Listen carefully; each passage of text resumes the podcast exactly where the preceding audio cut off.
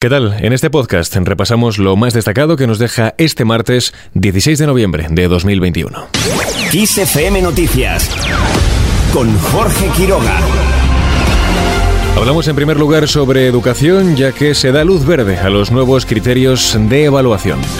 El Gobierno ha aprobado los nuevos criterios para primaria, ESO, bachillerato y formación profesional de este curso 2021-2022. Un real decreto que permitirá a los alumnos de segundo de bachillerato obtener el título con una asignatura suspensa. Además, contempla la repetición de curso como algo excepcional y elimina las pruebas de recuperación de junio y septiembre en secundaria. Escuchamos ahora a la ministra de Educación y Formación Profesional, Pilar Alegría. Tenemos que detectar las dificultades para que nuestros alumnos puedan seguir esa evaluación positiva a lo largo de toda la etapa educativa con una mayor motivación que se consigue fundamentalmente cuando se ponen medidas que permitan superar los problemas desde el momento que se detectan.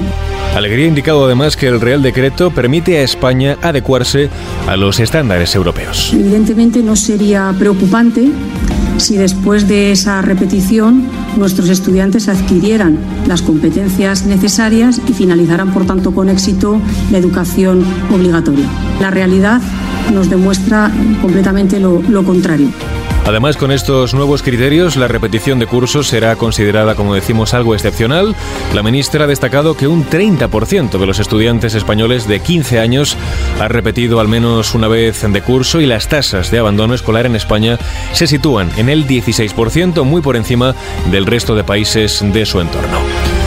Al margen de este asunto, seguimos ahora con las pensiones. Gobierno y sindicatos han alcanzado un acuerdo para aumentar las cotizaciones sociales de los trabajadores y costear así las futuras pensiones de los conocidos como baby boomers, la generación más numerosa nacida entre finales de los 50 y finales de los 70. Un pacto del que, sin embargo, se ha descolgado la patronal de empresarios al considerar que tiene efectos negativos sobre el empleo y va en dirección contraria a lo que necesita el sistema público de pensiones canciones. El ministro de Inclusión, Seguridad Social y Migraciones ha negado rotundamente que la subida pactada con los sindicatos vaya a tener efectos negativos en la creación de empleo en España, como denuncian los empresarios, algo que desde Ciudadanos se califica de parche, según indica su portavoz adjunto, Edmundo Val. ¿Hace falta un mecanismo de solidaridad intergeneracional? Pues claro que hace falta, pero hace falta que sea justo, que sea de verdad equitativo, que esté estudiado, que no parezca como este parece un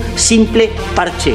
Porque no puede haber equidad intergeneracional si no hay crecimiento económico de las empresas y no hay crecimiento de la natalidad.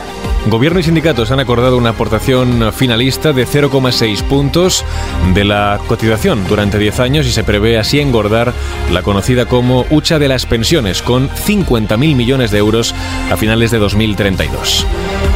Vamos con otras cuestiones. El Gobierno aprueba un plan para modernizar la inspección de trabajo. El Ejecutivo la dota de las herramientas y recursos necesarios para garantizar su adaptación a los nuevos desafíos en el ámbito laboral y para anticiparse también al fraude, según señala la ministra de Trabajo, Yolanda Díaz. Lo que hacemos ahora es abrir completamente el foco, convertir eh, toda la acción pública en transversal y ampliar eh, la mirada. ¿La mirada hacia dónde? Bueno, pues abarcando mm, todo todo lo que tiene que ver con la garantía de los derechos de los trabajadores y las trabajadoras, pero en el sostén de relaciones laborales que han de ser de calidad, eh, basadas en la lucha contra la precariedad y sobre todo el fraude.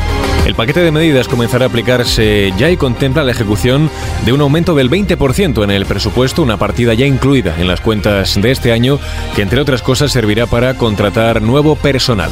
Entre los nuevos trabajadores de la Inspección de Trabajo habrá expertos en Big Data e inteligencia artificial, con la intención de mejorar la efectividad de las inspecciones. Hablamos ahora de sanidad ya que Euskadi pedirá a la justicia exigir el pasaporte COVID en el ocio nocturno. El gobierno vasco pedirá esta semana al Tribunal Superior de Justicia del País Vasco autorización para exigirlo a personas mayores de 12 años, en concreto en locales donde se desarrollan actividades musicales y de baile, tales como conciertos o en restaurantes con capacidad superior a los 50 comensales. Por otro lado, las listas de espera quirúrgicas vuelven a tiempos pre-COVID, acumulan su cuarto semestre consecutivo de descenso y alcanzan los 661.162 pacientes en Cora, lo que supone casi 49.000 menos que en diciembre del año 2019. Por comunidades, Extremadura presenta la tasa de pacientes en espera por mil habitantes más elevada, un total de 21,42. Y en esta comunidad precisamente se descarta tomar nuevas medidas para combatir el coronavirus, según asegura el consejero de Sanidad y Servicios Sociales de la Junta, José María Vergeles. Yo creo que ya no es una cuestión obligatoria, es una cuestión de responsabilidad y de, y de autocontrol y a eso apelo. Lo que toca es llamar, llamar a la responsabilidad. Por otro lado, el consejero de Sanidad ha dicho que es imposible que España y también Extremadura se pueda confinar a las personas que no están vacunadas como se ha hecho en algún país de Europa, porque dice no tienen la percha legal para llevarlo a cabo y tendría muy poca utilidad porque hay, dice, pocos no vacunados. Y con esto último lo dejamos. La información vuelve, como siempre, cada hora y en directo en los boletines de XFM.